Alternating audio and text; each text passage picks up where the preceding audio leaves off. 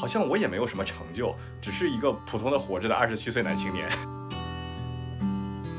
就是他在描述一些很具体的场景的时候，我的眼泪就飙出来了，是完全不受控制的就飙出来了。我想到我三十岁的成就是什么呢？什么什么？我买了保险。大家好，欢迎收听这一期的夜尾鱼图。我们是一个浮世中的小小树洞，记录附近，也记录人。那今天呢，在介绍我们要聊什么之前，我决定我们先做自我介绍。我是刚满三十不到五个月的 Tina。大家好，我是从现在算起还有不到二十天就要三十岁的美玲。Hello，大家好，我是还有三年才三十岁的三金。Oh, youth。我突然想，刘玉玲是吗？对，然后大家听到我们的这个介绍，应该就知道我们今天要。聊什么了？对，就是我们想聊一聊我们已经经历过、马上要经历过和还有一些时间再要经历的传说中的三十岁。等等然后我们今天我决定我们的标题“喜迎三十”，主要是为了庆祝接下来马上要迎来三十岁的美丽。耶，我应该表现出快乐的心情吗？不如你先来聊一下，就是你现在此时此刻的心情是怎么样的？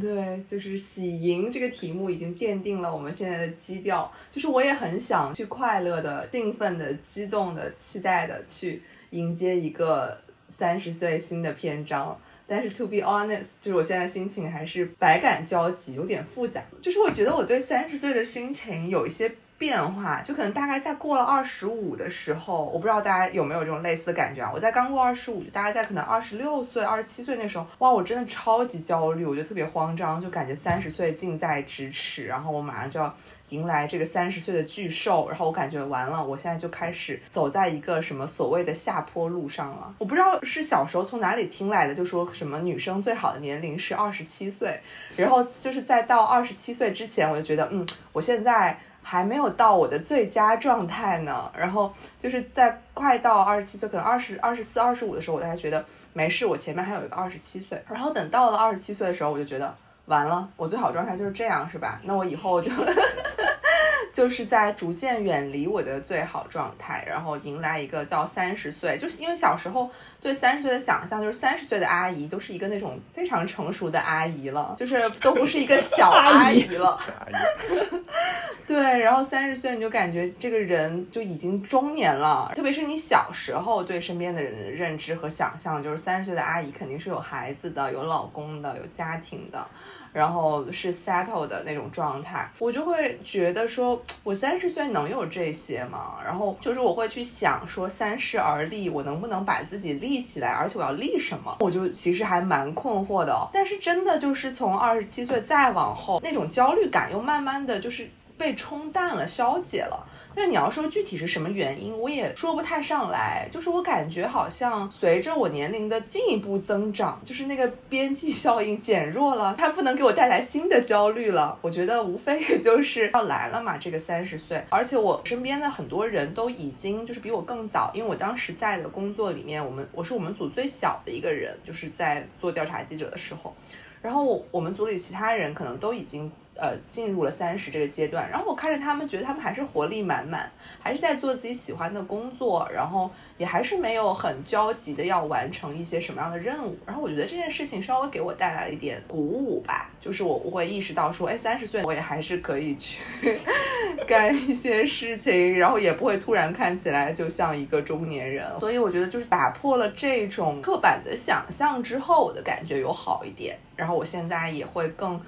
坦然一点，因为它就在拐角了。然后我的感觉就是啊，与其让我忐忑你的到来，你还不如赶紧来呢。你赶紧来吧。然后我想体会一下大家说的，就真的来了的那一刻的心情什么样。因为有好几个人告诉我说，就是当你真的三十岁了，然后你第二天就是早上醒来，然后你。突然意识到说，哦，我是一个三字头的人了，就是说那种心情会有不一样。你有吗？你有不一样吗？我在狂摇头。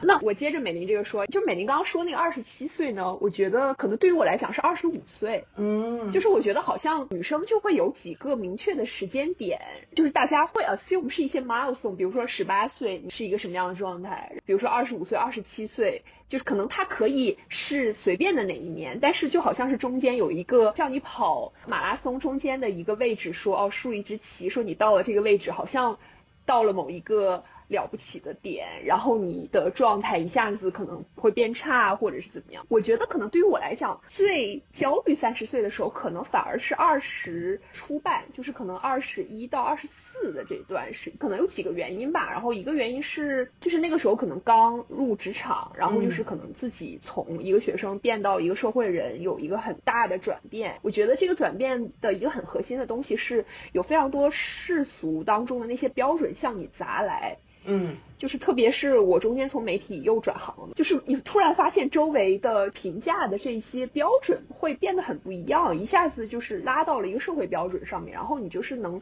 significantly 的觉得说，哦，我在变老这件事情，我在变得要拥抱世俗生活的的这种，我没有办法继续当一个小孩了。然后我觉得可能还有一个原因是我马上二十岁的时候，就是一一年嘛，那个时候就是我可能不会爱你，因为他当时就是有一点像。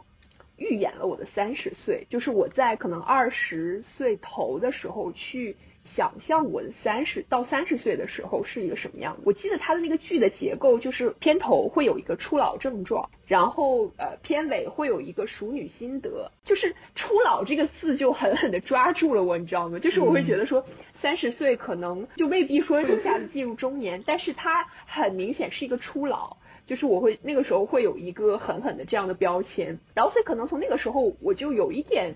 算是在准备我的三十岁，但是发现好像准备了也没有什么卵用，我可能这个。体悟是反而是跨过那个中间，就是马拉松中间的那个旗子之后，就是可能过了二十五岁或者是二十七岁，离三十岁越来越近的那个时候，然后我就发现，就是在这么多年的各种方面的准备之后，好像丝毫没有什么变化。就是它不是一个做学生你去答题，然后我提前预习了之后呢，我这科就会读的比较好的这种，就是它就是一个你势必要去拥抱的一个东西，然后它就是你人生的一个阶段，就是你就是没有。办法去停留这个时间，让它慢一点走，反而等到真的是很接近三十岁的时候，我反而是没有什么感觉了。可能我前面已经预习和准备了很多，反而到三十岁关头的时候，好像就是很平静，没有什么特别的，觉得我一下子整个人变得不一样了。嗯，我觉得还有一个变化是，就是可能从二十五岁之后的那个阶段，我可能会稍稍有一段时间会有点敏感，说自己的年纪。我昨天晚上听那个就是脱口秀。大会里面就是小鹿说的一段，他不就说过了三十岁之后，你问女生年纪，大家都会说你猜。然后我就觉得这个是 在一个社交场景里面，我也会通常用的，就是回避这个说法。然后我就说啊，那你猜猜什么之类的。然后他不就说什么大家都会 减五岁，对对对。然后学到了减五岁以后，对，而且我觉得可能像我们啊，就是一看就不会说是年纪非常大的这种，大家都会猜，比如说二十几岁，不会有人说哦你是不是三十二岁什么之类。就不会有人猜这种的，除非说他看起来就已经很明显已经四五十岁了，然后他可能听到你三十二岁这种，他会觉得很开心。你一定要把这个女女生的年龄往前推，才是表示对你的尊重啊，或者说不是一种冒犯。然后包括其实刚刚我在说我已经三十岁这件事情，就是我自己其实可能也是在慢慢习惯和接受这件事情，但好像也还好，只是说可能。有点像你刚穿了一双新鞋，它会有一点点磨脚，但是你也不会很惧怕，就是可能我现在的状态是是这种的，嗯，听起来还好。我本来不焦虑的，但是听完你们一说，我开始焦虑了。特别是，呃，美林说的是二十七岁之后，然后就开始疯狂的焦虑，说什么身体最好的阶段就是二十七岁。我一想，天呐，我现在是我最好的阶段吗？好害怕呀！那我以后是不是真的要走下坡路了啊？就美林的心情植入焦虑，对，植入焦虑。对，你看焦虑就是这么来的。对不起，对不起。好，行。对，然后其实像我的话，男生的焦虑可能没有女生那么早。像我的焦虑可能更多是来自于社会家庭上，比如说年今年过年回家的时候，那个时候我严格来说是二十六周岁，然后在饭桌上，我爸就突然问我说：“你都二十八了，为什么还不结婚？” 然后，然后我说：“你这二十八怎么算出来的？”我爸说：“你今年不是二十七吗？二十七虚岁，那不就是二十八吗？”就 理直气壮，然后，但是我当时我心里还是认为我才二十五岁，你懂吗？这个跨度二十五到二十八，然后我就不结婚就是错了，就是整个人呆住。但是确实就是会有一些焦虑，主要是来自于我有时候想，我爸在我这个年纪的时候我已经出生了，但是我现在呢，我现在还是一个人，然后说具体有什么成就呢，也。也没有什么成就，好像也就是一个人在外地这么活着，然后有一份工作。我觉得更多的是我们会在人生的某一个时间节点上，就像蒂娜说的，就是马拉松上插一个旗子，然后好像我们到了这个时间节点就应该有一些什么样的东西。可能我的压力也是更多的来自于这些地方吧。特别是到了二十七岁之后，我发现我们对自己的评价还是依赖于别人的评价，就是别人说你到了这个年纪应该做什么事情。但是就是说我没有没有那个自信说，我没有按照你的评价体系来，我没有按照这个时间表来结婚生子，然后做一个呃你们眼中的就是正常的人。但是但是我也没有底气说，我虽然没有做你说的那些事情，但是我做了一个什么什么样子的事情，然后我的生活也依然很精彩，我也依然很骄傲。我觉得这是我没有信心最核心的点。好像我也没有什么成就，只是一个普通的活着的二十七岁男青年。我觉得现在做一个普通活着的人就已经很难了。所以你内心会觉得，就是到二十七岁或者到三十岁，就是你你会觉得什么样的状态才是立住了，你才会可以说。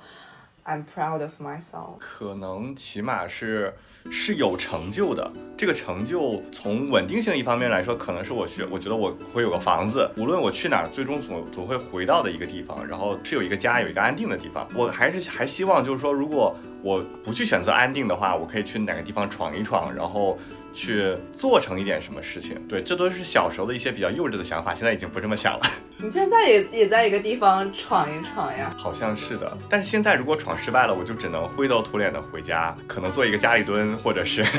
回小城市找一份普普通的工作，然后余下二三十年过一个一眼望得到头的人生，可能就这个样子。这是我非常恐惧的一点。此刻 BGM 应该放杀死一个石家庄人。是的。傍晚六点下班，换掉要长的衣裳。妻子在澳洲，我去喝几瓶啤酒。三金的这个想法其实蛮典型的，就是来自于我三十岁之前能不能有成的焦虑。然后我觉得对于女生来讲，就是要有家庭、要结婚生子啊这种的那种焦虑。我是之前听过一个言论，就是在讲女生三十岁的时候，就是要 either 成家 or 毕业。然后成家会是更被大众普遍接受的一种成就。然后有一个比较神奇的，就是听到了一种说法，就是一个女生说什么：你成家之前，如果你过得不好，然后没有房子什么，大家还会说你不努力；但是如果你成家之后，你们没有房子或者过得一般，大家只会说那个男生不努力。所以就 是转嫁矛盾了，是吧？对对对对，所以你就把那个过得好不好的那个压力转嫁到那男生身上了。所以某些女生会觉得说，哦，这也是一种上岸，就是我把压力转嫁给别人。原来上岸这个词还能这么用啊！我听说过考研上岸、公务员上岸，没想到嫁人上岸。不是啊，但是万一这个岸沉了怎么办呀？这个岸没有成功上岸。就之所以这么焦急，也是为了三十岁的时候，就好像你二十岁的时候要交一个成绩单给父母、给家人，就是给之前投资培养你的人。所以就这个时候，你可能要急于的去拿出一个东西来，但这个东西未必是好的，未必是经过深思熟虑的，也未必是你这一刻最想要的。就是我们可能要从两个维度来看，就是我们自己想要的这一刻东西到底是什么，然后这这部分里面有多少是别人的期待给我们的，然后社会给我们的。所以就是还是蛮难讲清楚的，我觉得我觉得很难只有其中一种。嗯，比如说我最近跟我爸打电话，他从我十八岁之后最爱说的一句话就是什么时间办什么事儿。我不知道啊，就是等一下三星可以补充男生视角，就是女生的父母会很焦急在于去追赶社会时钟这件事情。我觉得这个社会时钟设置的很不合理，就是比如说像美玲刚刚说哦，大家觉得。好像三十岁是一个交卷的时候，然后要交一份答卷。那这个三十岁这个交卷的时刻是谁定的呢？为什么不是四十岁呢？首先，这个时间点是怎么定下来的？二就是说，你看它这个议程设置，就是啊，你十八岁可能到二十二，或者有些人可能到二十五。这个时间点，然后大家就是要好好学习，就是可能之前你是完全不可以去谈恋爱，不然就是影响学习。然后到某一段时间，就是你要谈恋爱，对于女生来讲，你又不能谈的太多，就是你要那种一击即中，然后就可以马上结婚生小孩的那种，这会不会有点难？呃，而且又是婚前千万不要进行性行为，要什么 keep version，然后到婚后就马上生小孩。繁殖力就展开了，对，然后你就马上可以生出生三胎这种，你还要找一个是已经上了岸的那种，就是你可以把你的这个上岸的压力转嫁给这个人，然后并且他也可以成功上岸，我觉得这个就好难啊。我我觉得 Tina 人生的这个马拉马拉松上，她被插在旗子上可能有点多，比较密集，时刻有人监督。对，而且每个旗子上都有一个标准答案。可是如果我们按照这个标准答案来做了，我们是不是真的就能拥有一个完美的人生，人人称羡的人生？我觉得会是让人称羡的吧，但是你自己会不会很 enjoy？我觉得就未必了。我也画一个小小问号在这里。就是如果说我们在二十岁的上半，然后就开始寻找这个上岸的伴侣，我们那个时候真的有这种成熟，就是这种判断能力吗？我我怀疑我觉得我现在也没有，我觉得我三十岁也没有这个能力。真的吗？那你有觉得你比之前好一点了吗？有，就是我只是嗯觉得这个事情是没有标准答案，不仅仅是跟你的理解力有关。随着就是年龄的增加，你对自己的认识，你肯定对于你想要的东西会有更清楚的认知之外，然后我觉得其实真的是跟你不同阶段的想要的东西会很不一样。就是可能，比如说你二十出头想要的东西和你三十出头或者四十出头想要的东西，我觉得是不一样。我已经不仅只听到了一个故事说，就以前那种野马式的那种呃人，然后突然有一刻很想 settle down，很想生小孩，就疯了一样想生小孩，就以前特别讨厌小孩的那种。就所以说，为什么我之前有考虑过要冻卵，就是因为我就是怕到时候我就是现在的这一刻，我没有办法替以后的这个我做决定。所以我觉得就是说，二十岁，二十岁结婚的，我并不觉得说他们是因为自己想清楚了，就是恰恰是，不是很多人说你越想越想不清楚，越想你是越不会结婚的。就是我觉得很多时候结婚是靠一个契机，就是属于那种一棍子把你打进去了，然后你就结婚了。最近我在那个 Facebook 和 IG 上都总是收到一条推送，我不知道是不是 Wall Street Journal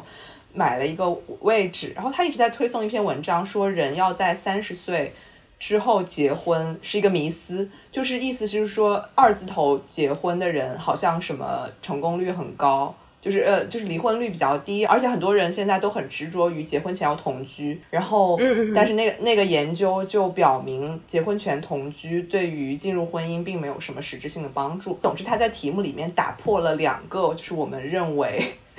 更成熟的，就是婚姻选择是应该先同居和应该进入三十岁再做这个决策。我觉得他说的也有一定的道理。比如说，你长期同居和你三十岁以后有个很明确自我之后再做这件事情，通常会导向觉得自己一个人也挺好的。对，有可能，对我觉得二十多岁的时候，大家就是怀抱是对爱情的美好的幻想去进入一段婚姻，未必是一件很糟糕的事情。如果因为你连那个美好的幻想和那个很充分的荷尔蒙都没有了，真的就很难进入婚姻了。三十岁之后，连幻想和荷尔蒙都没有了吗？这么恐怖吗？三十岁？不不不，有有有有有有，还是有的，还是有的还是有的。只是就是对不起容易感到疲惫而已，没有什么别的问题。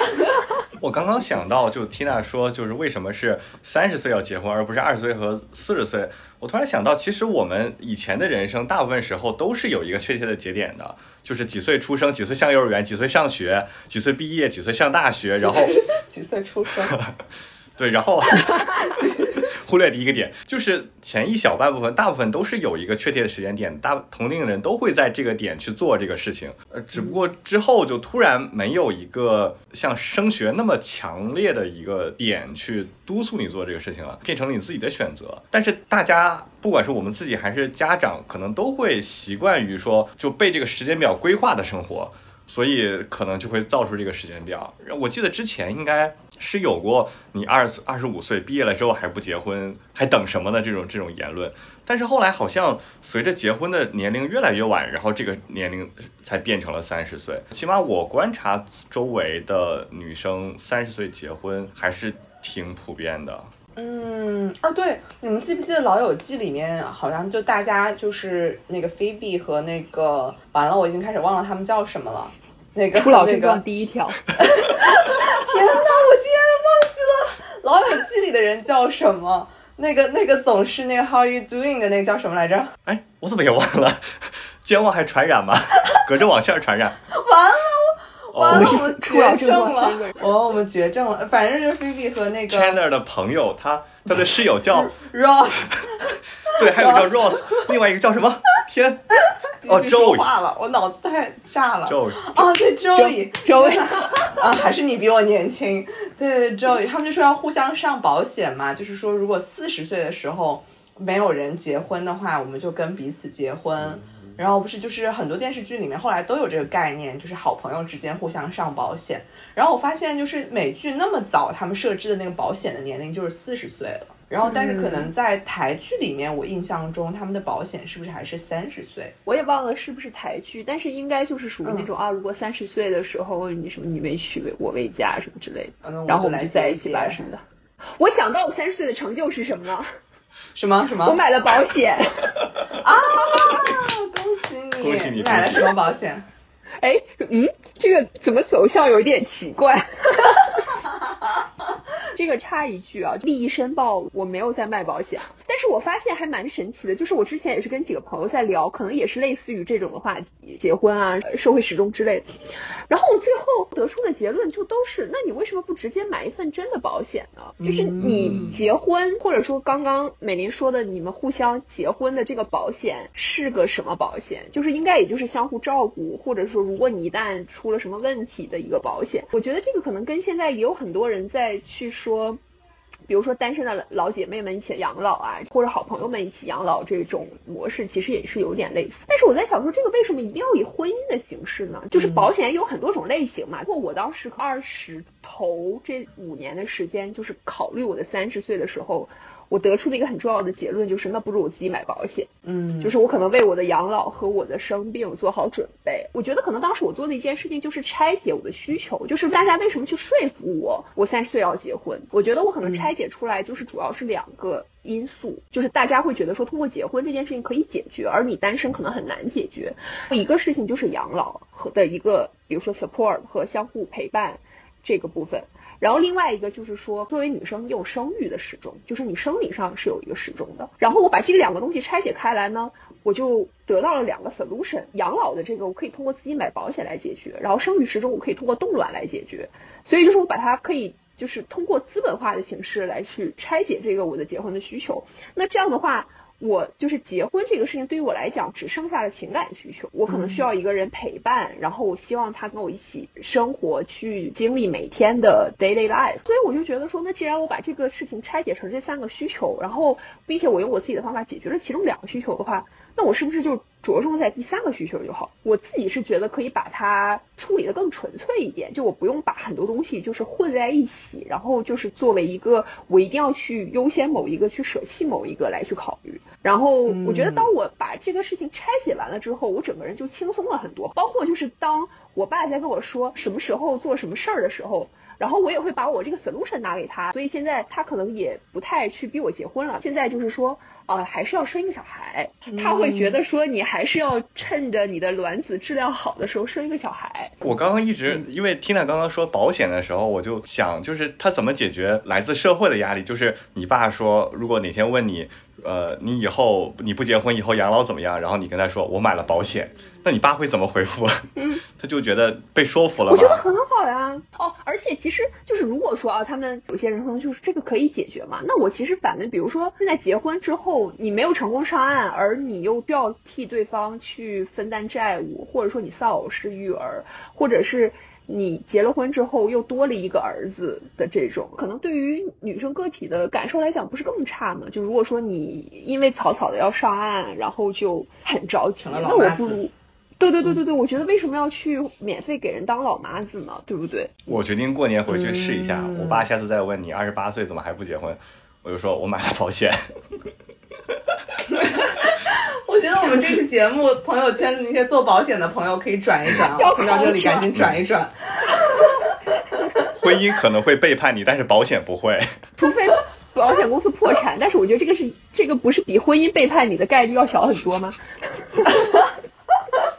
天呐，对，那我觉得可能是因为我也是比较早的就买了那个重疾和储蓄险，所以我后来在可能考虑找人结婚的时候，就把对方能不能帮我兜底这件事情，这个就是这个因素没有摆在特别前了。就是我会觉得说我我能给自己兜底，底就是如果哪天我突然生了什么大病，我希望我的家人朋友们不用去水滴筹上帮我筹款。对，我就觉得这个底只要兜住了，我就觉得都还好。我可能先是破除了对房子的那个想象，就是我不觉得我一定要有一个房子在里面生活。我现在能想象到的就是我一定要有一个房子的场景，就是说我生了小孩，然后小孩有学区，然后没有学区，我们就要呃，我们就要给小孩什么送到很贵的国际学校。呃，那个时候我可能会权衡一下，啊，是去国际学校划算，还是买个房子划算？什么？只有到这种时候，我才会真的觉得可能房子要。认真的纳入我的考虑，否则在那之前，我会觉得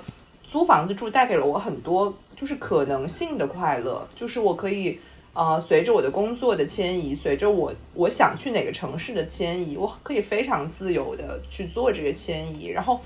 嗯，有一段时间我搬家搬太频繁了，然后那段时候我会有产生一点想法，说哦，我好希望有一个房子，我可以把家具把我的东西放在那儿很长时间，我买东西的时候可以不用想我下次怎么把它搬走。我也会有很强烈的那种心情，可是就是，可是我同时又会有那种还蛮喜欢想象下一套房子它能改良我现在房子里的哪一个问题，哪解决我现在哪一个新的痛点，这件事情也会让我快乐。就是我觉得就是呃太安稳，有的时候就是就相当于你是牺牲了某一种呃新的想象，牺牲了某些可能性嘛。所以我现在会觉得这部分我已经就是解决好了，我并没有很想被。安放在一个房子里，呃，七十年什么的这件事情，嗯嗯嗯，然后生小孩这件事情，我以前没有特别真实的焦虑，是因为我觉得结婚对我来说都有点距离，就是在时间上，然后我也没有那么 ready。包括前几年，其实我生命中一个很大的议题，就是在思考到底要不要结婚。就是因为在我事实的选择上，就是我在二十五六岁的时候，我选择了远离婚姻。然后呢，后面就是到了就是二十七八岁的这个时候，就身边的人陆陆续续都开始结婚了，你就感觉大家都在赶着交作业那种感觉。朋友圈里面整天刷出来的都是新的呃求婚、结婚这种东西的时候，你就会觉得说，哎，我现在还不交卷，我是不是那个太磨蹭了？反正那两年我就一直在想婚姻。对我来说意味着什么？然后也问了身边的很多人，就是一直以来我的方法就是我想不清楚的问题我就去采访，然后，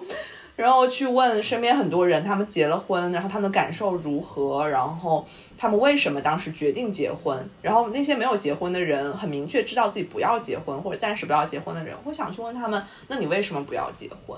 然后，然后那个时候。我包括甚至那个时候，老板会约我们出来喝咖啡，然后就是 catch up 一下，因为那时候我们 work work from home 嘛。然后，然后我跟老板聊着聊着天，我我我的灵魂问题又冒出来了。我心想，我老板也结婚十年了呀，我要问问他的婚姻。然后，所以那时候本来我跟我的老板也不是很熟，前半个小时我们都在就是很客套的聊一些工作内容。然后我就突然问他说：“哎，那你为什么结婚？”然后我们就进入了一个灵魂。话题，然后他就回顾了他十年的婚姻，然后他就回顾了一些好的、不好的东西，然后他的一些感受。嗯，就我听完这些之后，我都觉得哦，婚姻中那些不好的东西，我其实早就知道，也一直都知道，我也没有预期婚姻会是一直好的。但是，但是听完这些，我还是觉得这婚姻是我想实施的东西，而且也是一个我想给我准备好了，就是要给。我一个很喜欢的人，或者是我想跟他在一起的人的一个 commitment，我觉得我以前就是做不出这 commitment，就是我觉得我承担不了婚姻的责任，然后我也没有办法有信心告诉他说我现在喜欢你，我以后永远都喜欢你。然后其实现在我也没有办法说出这样的话，就是未来的生活我承诺一成不变，但是我会有更多的信心去说，就是因为婚姻是一个需要经营的东西，然后我想要跟他去。嗯，经历里面各种各样好的、不好的东西，然后我也有信心，就是我会更用力的去经营它，然后我也比以前更有智慧去经营它，然后和我觉得最重要的是经营它的意愿，我比以前更有意愿去经营它，对，所以这可能这可能是我就是在这两年思考了一轮婚姻问题之后的一点改变吧。就包括我和我现在男朋友，其实是非常开放在探讨就是婚姻这个话题的。就是我们会去讨论说，我们可能各自对婚姻的态度是什么。然后，如果我们就是可以一直在一起的话，我们想什么时候结婚啊什么的，我们就会去聊这些。其实我还蛮开心，我们可以可以去聊这些。然后，那这个话题就是我们暂时可能有一些共识之后，紧接着就是孩子这个问题，就你刚刚提到生个孩子这个问题，就前所未有的近的摆在了我的面前。然后我这次回老家不是待了两个礼拜，然后。我身边的议题基本上就是孩子，就婚姻什么的已经是过去了。就是可能二十七八岁的时候，大家讨论的话题是婚姻。然后我现在三马上三十岁了，然后我回去，我看三星露出了惊恐的表情。不是，我在我在想，如果美林某天突然带球回家，然后会是一个怎样的场景？可能都没有人骂你，然后都会说：“哎呀，干得不错，干得漂亮。” 应该是要放鞭炮的程度吧？突然某种 伦理上的规则被打破了，就突然你未婚怀孕不是一个值得羞耻的事情了，是吗？不会被学校开除，还会被放鞭炮，这个世界怎么会这样？对，但是但是总之就是我这次回到家，然后我看到就是我的发小，呃，刚刚生了宝宝，然后我的姐姐也也有宝宝，然后嗯。嗯，反正我的我我要做的事情就变成了，就是可能今天去给这个发小的宝宝买买礼物，逛一些母婴店，然后后面呢去给姐姐的孩子买礼物，去逛一些那种儿童店什么什么的。然后，呃，我就要学习很多知识，什么衣服的尺码啊，然后孩子需要什么样的东西啊，包括呃母亲和孩子要怎么样睡在一起啊，就学学习了各种各样的知识。然后他们也给我讲了一些生产的知识和。育儿的知识，然后我姐姐告诉我说，嗯，生呃怀孕的痛苦是十个月，然后生产的痛苦最多是两天，然后两天生不出来你就死了，然后然后坐月子的痛苦，坐月子的痛苦就可能只有就是几个月，一个月或者几个月，但是养孩子才是无期徒刑，然后然后他讲完之后，不知道我整个人都木了，我就觉得。我为什么要给自己判刑呢？然后，就是我本来害怕的部分还在生育的部分，但是他已经给我讲无期徒刑的后面无期徒刑的事情了。然后，包括我发小在跟我讲他六月份生孩子整个过程的时候，他其实生的很顺利，他是顺产。然后那个他是顺产，而且没有就是什么侧切，你们知道侧切吗？我听过这个词，但是我不知道它具体是什么。就是因为那个口，就是你相当于要撑一个很大的口出来嘛。然后如果那个口不够大，然后孩子的头出不来，但是你不赶紧出来，孩子可能会缺氧什么的。就是很多情况下，医生就会直接把你那儿切了，然后把孩子拔出来，再给你缝上。对，能想象吗？就相当于那里就会一直有一个有个疤。呃，所以侧切就是一直以来是我对呃生育的恐惧里面非常具体的一部分。然后，而且就是你们需要知道的是，即使你非常幸运，你的口开足够大，你不需要侧切，你也会撕裂。轻度撕裂是里面最幸运的一种情况。然后轻度撕裂可能好像也是要缝，也是要缝的。它就是非常幸运的轻度撕裂的情况。然后就是你们能想象，也是很痛的。然后，呃，孩子生出来也是血呼啦的。然后反正就是，就是他在描述一些很具体的场景的时候，我的眼泪就飙出来了，是完全不受控制的就飙出来了。但是不知道为什么，我那一刻就是非常非常真实的共情到了，然后也想象到了，也开始把自己带入这个角色了。然后，然后我就产生了一些非常真实的恐惧。然后我这次回家也。就是人生中第一次，就是告诉我妈，因为我妈就是看到，哎，我有一个比较稳定的 relationship，然后她就开始就是思维已经就是想到了以后什么你生两个娃，我怎么帮你带这种问题，然后，然后我实在是，我就听每次听她说两个娃，我就觉得天呐，我好痛苦，就是我觉得这这个两个娃这个词好刺耳啊，然后，然后我就非常非常就是诚实的，然后也有点。有点激动的告诉他，我说我首先我真的不会生两个娃，就是就是生一个娃可能是我人生的极限，而且我现在也没有想好，而且就是我第一次告诉我妈说，其实我是不喜欢小孩的这件事情，因为以前我稍微表现出，比如说我觉得身边的小孩儿，就是我妈总是会说啊这个小孩好可爱，这个小脚好可爱，这个什么小脸好可爱。然后我是毫无感觉的，我的内心是非常空洞的。然后我妈每次都说你不能表现出就是就是小孩不可爱，她觉得就是如果你表现出小孩不可爱，你作为一个女人你就不可爱。我不可爱，都有，对，我就不可爱，我没有这个母母性光辉，是吧？然后那时候之前我就一直觉得，那我是不是有点毛病？就是我看到小孩儿，我真的不觉得他的小脚好可爱，小手好可爱。然后，而且我包括我之前深圳的表姐生完孩子，我们去深圳看她，我第一个看到就是我表姐，我都没看到那个小孩儿，我就关注的是她好像身体的状况跟之前不一样了。然后后来我才看到那个小孩儿，就是这是我的顺序，我肯定还是在关怀我们身边的这个受了苦的成年人。然后，所以就是，所以就是我这次跟我跟我妈讲了我整一个的状态，就是可能我真的天生没有那么喜欢小孩儿。就是我是很喜欢小猫小狗的嘛，我看到它们，我从小看到它们，我就要扑向它们。但是对小孩儿，我完完全全没有那样的心情。然后包括我看到身边的朋友们生了孩子，然后他们可能在朋友圈里的生活就变成了啊娃呀、老公啊，然后出去玩儿什么的。我说我说他们的朋友圈没有一刻让我感觉到向往。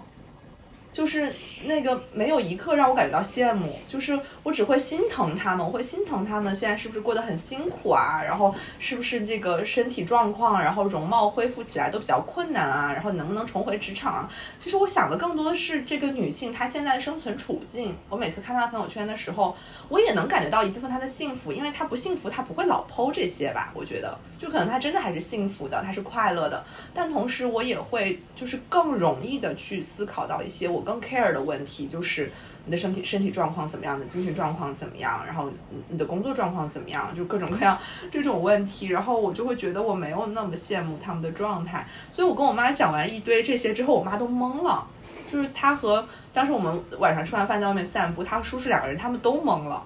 就他们可能没有想到说我对生孩子其实是这样的一个态度，然后然后他们就说，那你千万不要告诉别人。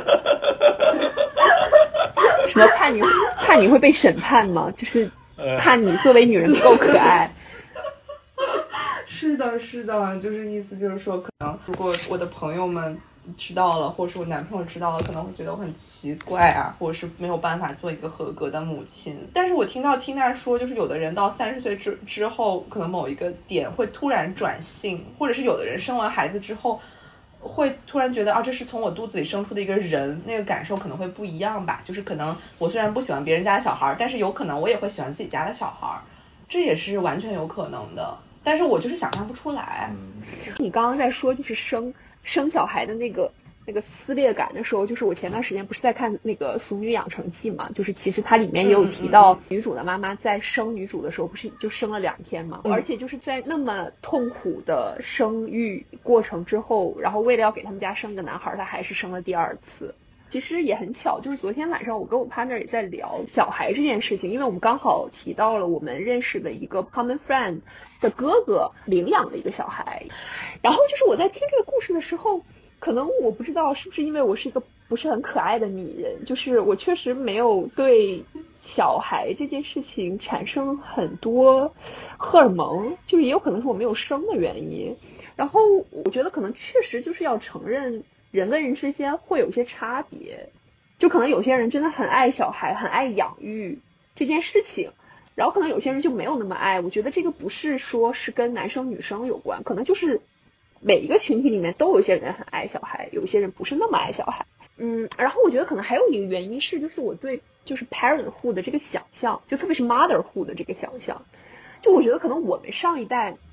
我妈妈怎么去养育我这件事情，就是是使得说哦，如果我做母亲的话，我是不是也要付出到这种地步？就是我把所有的东西去给到你，然后牺牲自己的资源，也要去满足你的成长的各种各样的需求。然后当我们两个之间，就是可能不管说时间上、资源上起了冲突的话，我肯定是无条件要给我的小孩，然后我要把。无限度的时间就要奉献给我的小孩，就是我觉得可能是因为这种付出型的 parenthood 也会让我想象，如果我要是做母亲，我是不是也要到那种程度？然后我觉得哦不行，我做不到，然后我就可能会有一点害怕。所以就是我最近又在重新考虑说冻卵这件事情，因为我觉得可能我二十一岁到二十五岁的时候，可能比较像不太确定，就是可能五十是可能生，五十有可能不生。然后我就觉得现在这几年我的天平是慢慢靠向我不是很想生的这个部分哎，我觉得可能有内部的原因，也有一些外部的原因啊。就当然大家都知道啦，就是可能觉得现在的这个情况，我为什么还要带一个生命到这个世界上，让他去体会这些人生人间疾苦？所以我就又在重新考虑，说我需不需要去做这件事情？如果说我我以后大概率不是很想生，但是又可能会发生，十年之后我会不会突然转了性，就是疯了一样的很想要一个小孩？是的，嗯，对，包括陈嘉玲，她就《俗女》里面陈嘉玲，她生小孩其实也是有点。突然的，对，他在四十岁之前看起来也没有那么想生小孩，因为我看那个我可能不会爱你已经太久了，也是我可能二十岁或者不到二十岁的时候看的，然后我现在可能更能那个共情到就是陈嘉玲的状况，就是她四十岁的状况其实跟我们在三十现在三十岁这个关口和之后我们要面临的三十五或四十岁的关口其实都有都有一些相似之处。哦，我一开始看陈嘉玲的时候，我觉得她有点就是有很多很夸张的成分，就是她的生活有点鸡飞狗跳啊，她的工作有点鸡飞狗跳啊什么的。然后，但是到后面我会越来越觉得她其实只是放大了我们呃生活中会面临的一些比较麻烦、比较戏剧化的一些一些场景。然后，其实他做他在做的选择，其实跟我们现在在做的一些选择有很多相似的地方。我看的时候，其实还会有点羡慕。就是我会有点羡慕他身上有一些东西，他仍然有一些做选择的勇气吧。就他没有说，就是就是我现在是这样，但是我我现在手头上没有更好的选择，所以我要进入我现在这段关系，呃，我要把现在这段关系晋级成为一段婚姻。然后虽然他也就那样，然后呃，或者说我现在这个工作虽然我没有很满意，但是我现在也没有更好的选择，那我就接着干吧。他没有这样做，就是他还是。仍然相信，仍然相信，如果我放弃了手头上的东西，我还是能活下去。如果我回到老家，我也还是 OK。嗯，就是我，我非常不确定，我到四十岁的时候还会有这样的相信。就包括其实到现在三十岁的时候，我去做很多选择的时候，我都会很明显感觉到我没有二十岁时候那种无知无畏的状态。就现在好的地方肯定在于我比当时的判断力要好，然后在工作上也有更多的积累，然后我们有更多的技能。然后也更了解这个社会，然后也有更多的资源，但是那个无知无畏的勇气真的就是没有了，就是没有了。然后现在肯定就是会更考虑的更多，包括我现在也没有裸辞的勇气，但是我刚进入职场的时候肯定是是可以的。然后现在做任何一个决定，我都会比之前更慢。我不知道这是一件好事还是坏事，就是它可能能够让我的生活不至于一下子。进入一个超级混乱，我超级没有办法 handle 的情况，我觉得可能我是为了保障自己不至于太手忙脚乱，但是结果就是所谓的就是可能没有当时那种冲劲儿，而且我觉得现在就是大家对三十岁的人或者是对女性的很多要求都还蛮互相冲突的。就他既希望你成熟清醒，是一个很酷很飒的姐姐，然后还要你眼里有光，你知道吗？就是我不知道你们有没有，就是小红书里面，就是经常会推送一些新的焦虑给我，就是比如 before after，就是什么二十岁的时候哦我眼里有光，三十岁哦我眼里没光了，看起来 看起来被生活压垮了，然后还有生孩子之前我是一个。呃，就经常出入夜场的辣妹，然后生完孩子之后，我是个老妈子什么的，就有很多各种各样的焦虑向你袭来，就是所以你你会想，就是我觉得大家之所以会对三十岁之后焦虑，就是你会觉得说我是不是还能哦身材没有走样，呃样子保持的很好，然后工作上又很事业有成，又知道自己要什么，然后又要把时间投入自己热爱的事业，眼里还始终有光，还有冲劲儿，然后。就是呃，我们还同时要兼顾家庭、孩子、老公，然后呃，跟原生家庭也和解了。然后，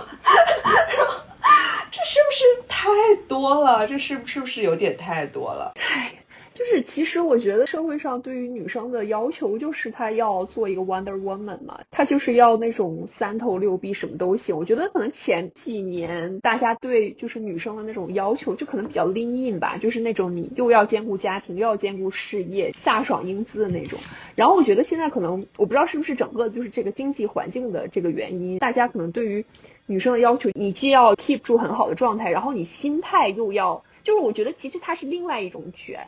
就是你保持了一个好的符合那个大家大众审美的美女的形象之外，然后你又要有一些标签，比如说你是什么投行精英、什么律所精英、名校精英，就是你在世俗的成功这个角度也是有立得住的东西，也就是相当于现在是变成了三重压迫，你又要有眼里有光，你又很有趣，你又又要很先锋，其实它还是一种卷嘛，只是说它卷的形式和卷的类别变得更多样了，就是你光是一个无趣去的成功的人不可以，就是你要是一个有趣又成功又美丽。我觉得这种真的很卷，还要卷松弛感，松弛感，还不能用力。对，而且我是想说，就是 你你明明说要卷松弛感，但是你那个照片拍的又很精致啊，然后就是要精致当中带着松弛，就是那种明明化了很全的妆，但是又要很像裸妆的那种松弛感。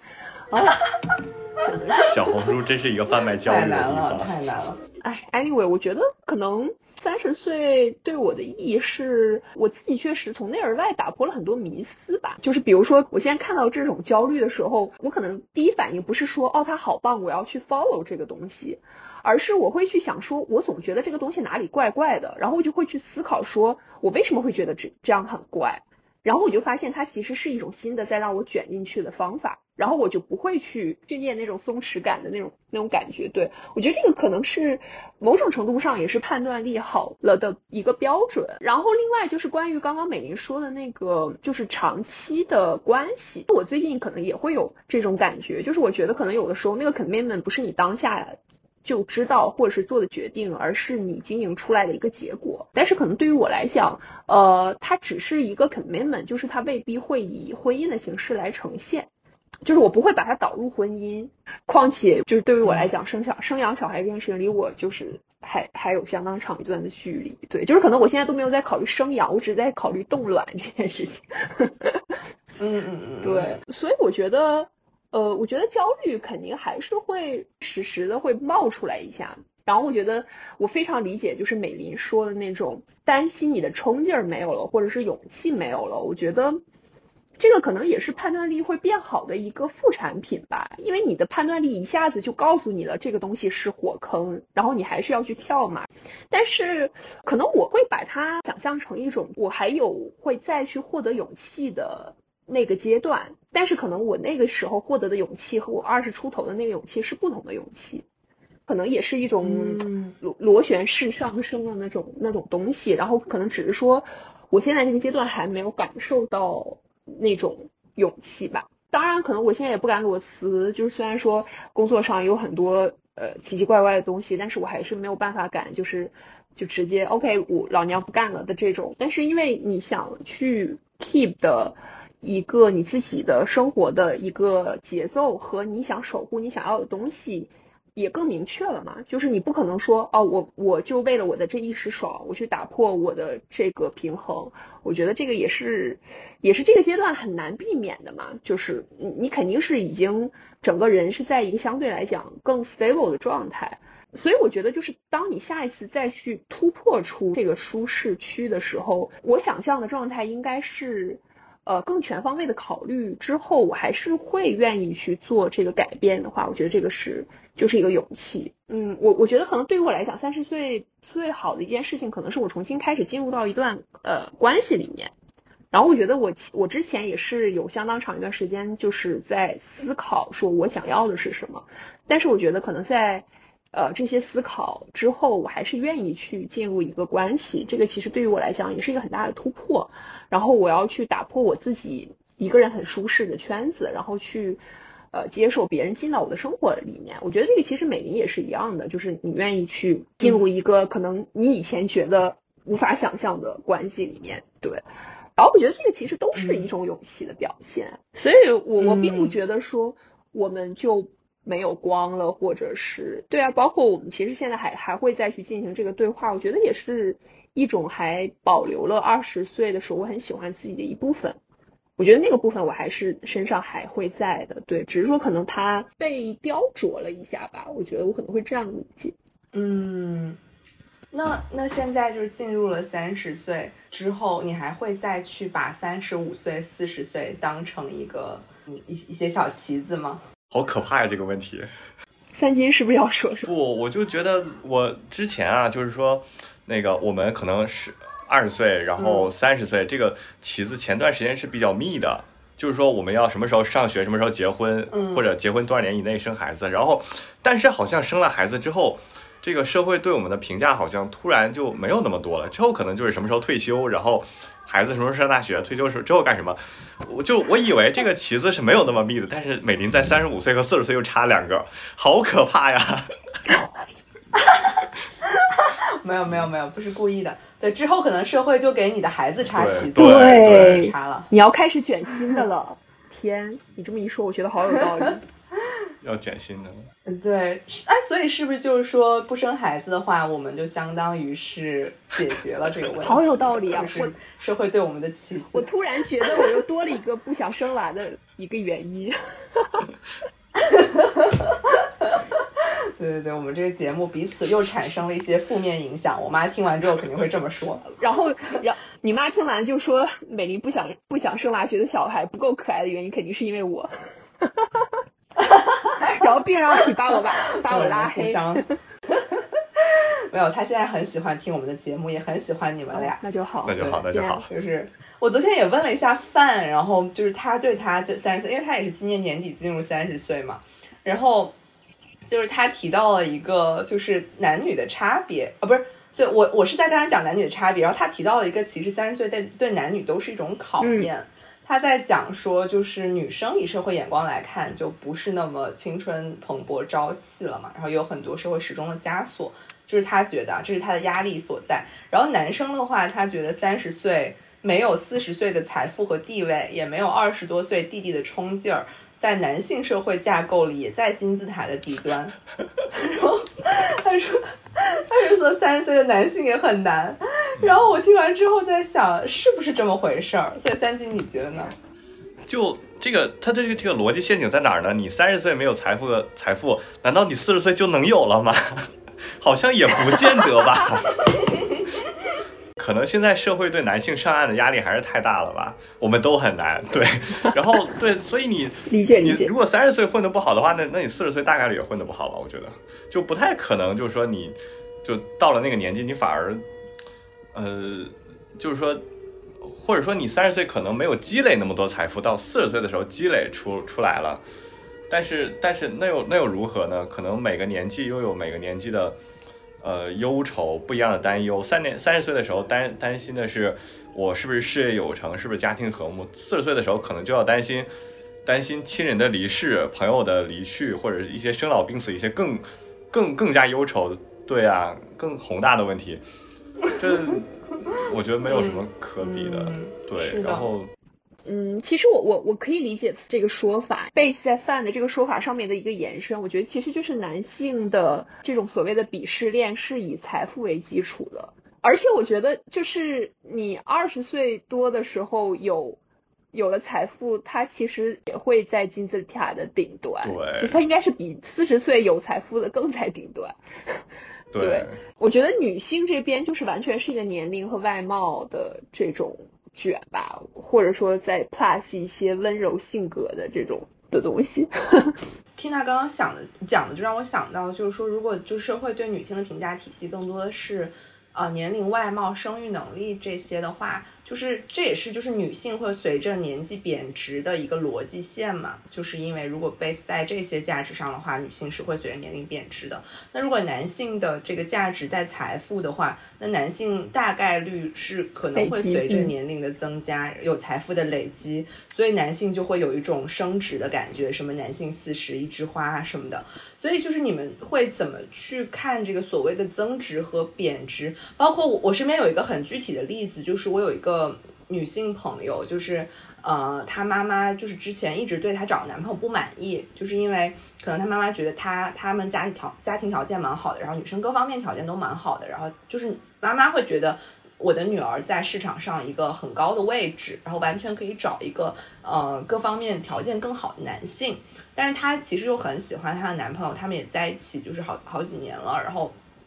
所以他的逻辑就是我怎么能让我妈妈接受这件事情呢？他就想顺应着这个社会的逻辑，就是用魔法打败魔法，就是说只要我们两个时间耗的足够久，我就贬值了。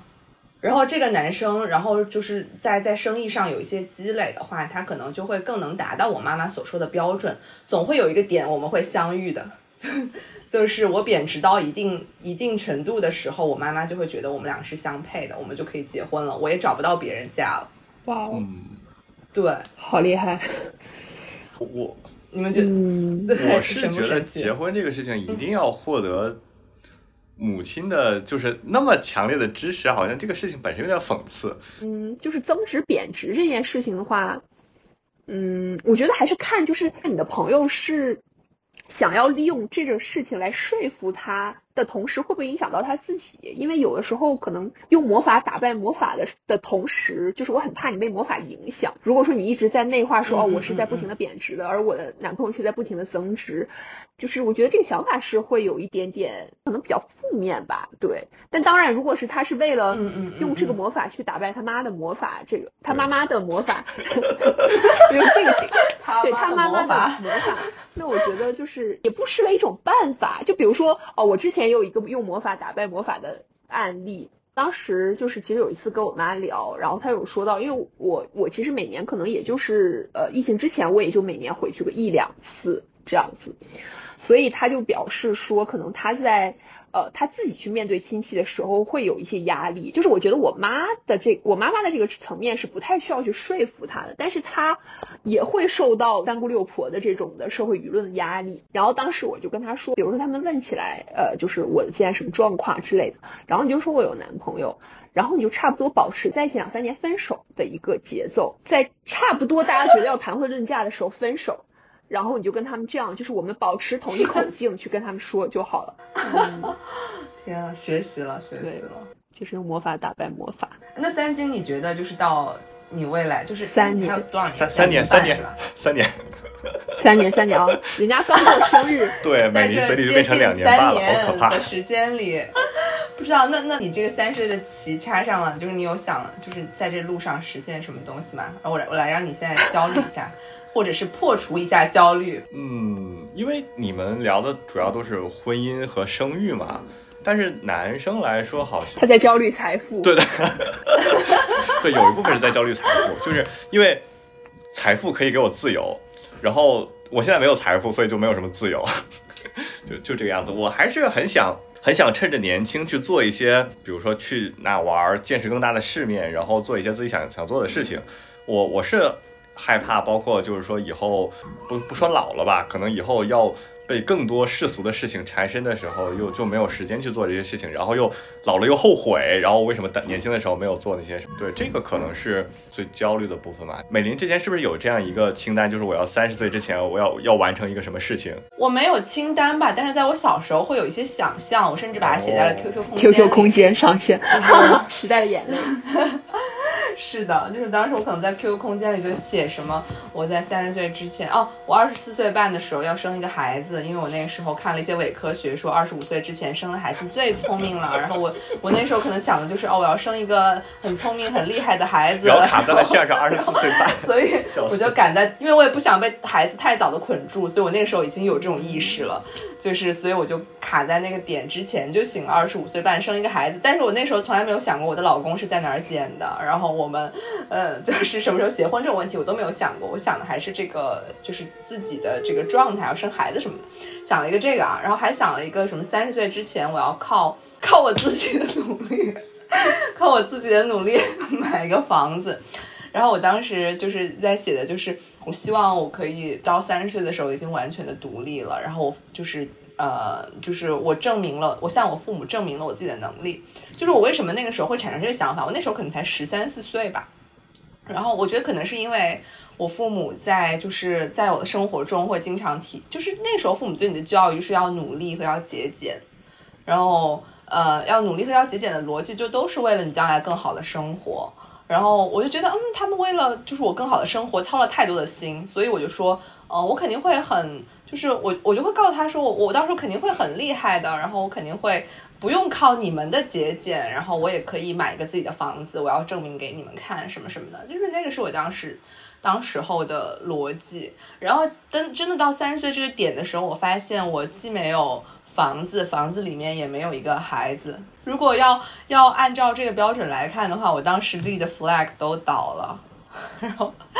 然后这也可能是我前几年略微有点小焦虑的原因。然后包括我也在思考，就是我也在思考，因为前几年就是有一个节点，就是我们要即将在香港待满七年，那个也是我们生活中的一个小小节点嘛。嗯，然后今年这小节点也意味着，就是可能我们可以考虑在香港，就是有没有可能买个小房子啊，就 settle 在这个地方。的那个时候，其实我们也我也思考过这个问题，然后包括呃也跟我们呃妈妈讨论过。然后但那个时候我没有能力自己去那个付那个首期，所以那个时候就有一个摆在我面前的问题，就是如果我很想在香港就是安定下来，我愿不愿意就是去求助？然后去付一个首期买个房子什么的，然后但是那个时候我就会有一种失败感，就是哦，我为什么没有实现我自己小时候想的，就是我完全依靠我自己的能力。包括后来我意识到说我没有那么想买房子了，这就等同于我不用向家里借钱了，就是因为我靠我自己，至少我是能按照我现在的生活方式继续生活下去的。这一点也有点给我自由，也有一点给我信心。就是我，因为我我去向家里借钱，我会觉得哦，我三十岁的时候还欠了家里一笔债，然后这个会让我感觉没有那么好，哦，就包括我和我现在男朋友，我们两个也也有一些共识，就是我们都不想在经济上依赖家里太多，就是就是家里，呃，他可能想法就是家里是我们的保险，就是如果我们将来真的需要兜底的话，就是有人给我们兜一些底，但是用用缇娜的说法，其实我们自己也可以给给我们自己兜底，我们有保险。我们有真正的保险，所以其实就是在这一点上，我对三十岁的自己还是满意的。就是我是还是实现了某些意义上的独立，然后不用家里给我操太多的心。就包括我们其实比上一代已经好的地方，就是他们很多时候就是他，因为我们的父母都在北方的呃城市里面，我不知道大连怎么样，威海还是一个人情社会。就是我父母刚毕业工作的时候。他们的工作其实都是家里帮忙，就是有关系啊什么的找的那种工作。虽然后来他们都跳出来了，就是都他们都去追求了自己更想做的工作，这是我比较 proud of 他们的地方。但是就是说，就是他们其实也依赖了，就是所谓的他们家里很多。然后，但是在我现在这个年纪的时候，我既没有依赖他们给我找工作，也没有依赖他们给我找房子，也没有依赖他们给我找伴侣。就是在这些层面上，我还是觉得自己。作为一个人，在这个城市里是能生存下去的，所以我也有为自己感到骄傲的部分。对我觉得三金从这种角度上，你也可以觉得，就是你你就是在外面打打拼啊，你也把自己立住了。对，所以美林对你来说，是不是三十岁最大的成就是独立呀？嗯嗯。我觉得是的，我觉得是的，我觉得现在在种种层面上，我都比二十岁的自己要独立的多。是的，对，这可能是我比较满意的地方。对我很同意。美林在说的时候，我就在想，我十三四岁的时候在讲讲什么？嗯，我觉得好像我，嗯，我觉得可能是因为我的生活里面，我比较早的打破了那种婚姻的想象，就是我不会觉得说这个东西很。很棒，很美好，很像象牙塔。我可能一直对这个东西存疑吧，就是会会比我很多同龄人存疑开始要早很多。嗯，我觉得可能对于我来讲，一个很重要的点是我把三十岁脱敏了。呃，我不会觉得，哦天呐，我明天要三十岁了，就是我要做一个，就是我要把它仪式化，或者是，哦，我一下子天要塌下来了。就是我觉得可能在至少我进入三十岁之前的。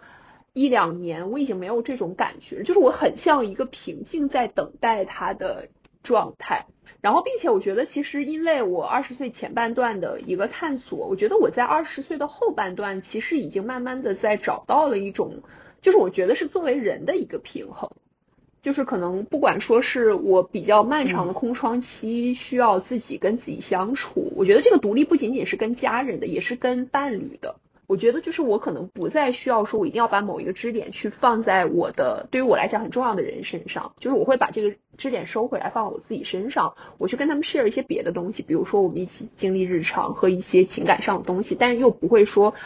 呃，我不得不去依赖他们的这种状态，就当然是有依赖存在的，对，包括我从应该是二十五岁吧，就是一七年那一年，然后我有一个自己的一个小仪式，就是在疫情之前，就是我每年过生日的时候，我会自己一个人出去旅行。其实，在生日大家都觉得要大肆庆祝和很多人 gathering 的这个时刻，去一个陌生的地方，就是对于我来讲也有点像灵修的这种感觉。对，然后我觉得可能就是每每次旅行，我都会去去打破一点我自己原来的东西，然后又会去建立一些新的东西，然后包括其实。其实，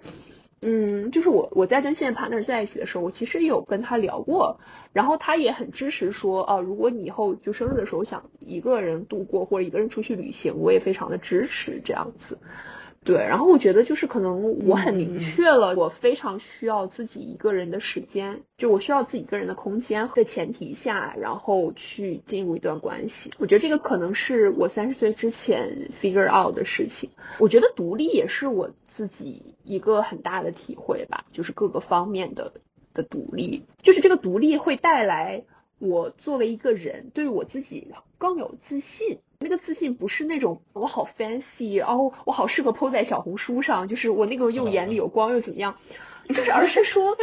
嗯，当发生一些事情的时候，就是我我有点像，就是我我跟我自己对话，我说哦没问题，我相信你肯定可以的，就是我觉得是这种的自信，就是会觉得说哦不管把你放在一个什么样的境地里面，你跟你的自己是可以解决得了的。就是我觉得是这种自信，就哪怕说刚刚提到了，就是你现在处于一个可能比以前更 stable 的状态，你进到了一个可能你对于你来讲现在这个阶段的 comfort zone 里面，但是我觉得我是对我自己有信心，说一旦我哪天获得了一个想法，或者说我有那个勇气去踏出这个部分的时候，我还是很有信心，我可以去适应新的环境，适应新的生活。就是我觉得可能是这种自信是我很喜欢。我现在身上的部分，其实我当时三十岁的时候不是也更了一篇文章嘛？我当时其实也有写说，虽然说我现在的三十岁和我以前想象的，就至少我在看我可能不会爱你的时候想象的那种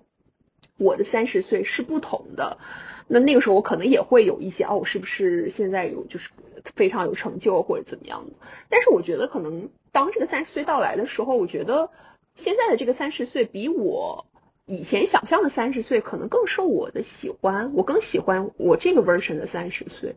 对，然后我觉得当想到这一点的时候，我觉得这个已经是跟自己一个很大的和解了。然后我觉得这个是我自己跨过三十岁这个这道门槛的时候最惊喜的发现。嗯，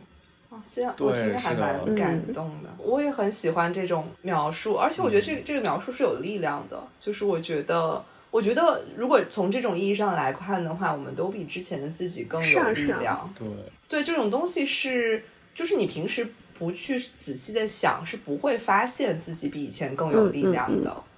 所以这种东西可能就是慢慢从我们身上生出来的一种东西。那这样想的话，我也会觉得很很开心。就是我觉得生命还是在我的面前缓缓的展开，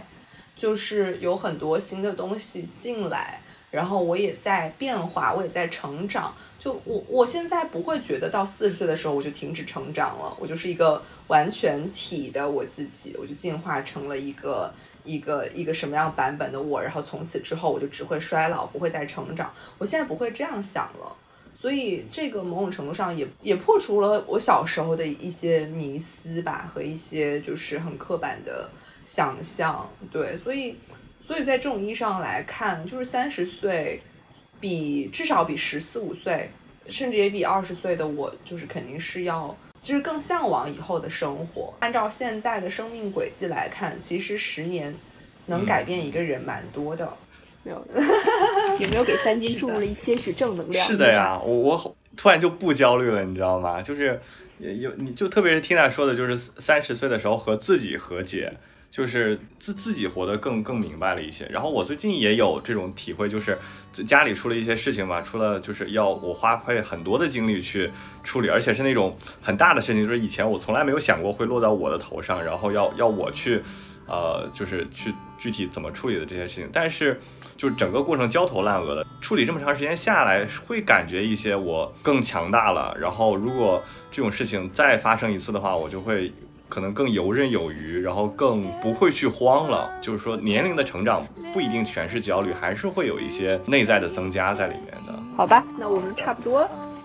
在这里结束，就是希望这期节目在美玲生日之前上线。嗯，然后先先预祝美玲三十岁喜迎三十，三十大寿大寿生日快乐！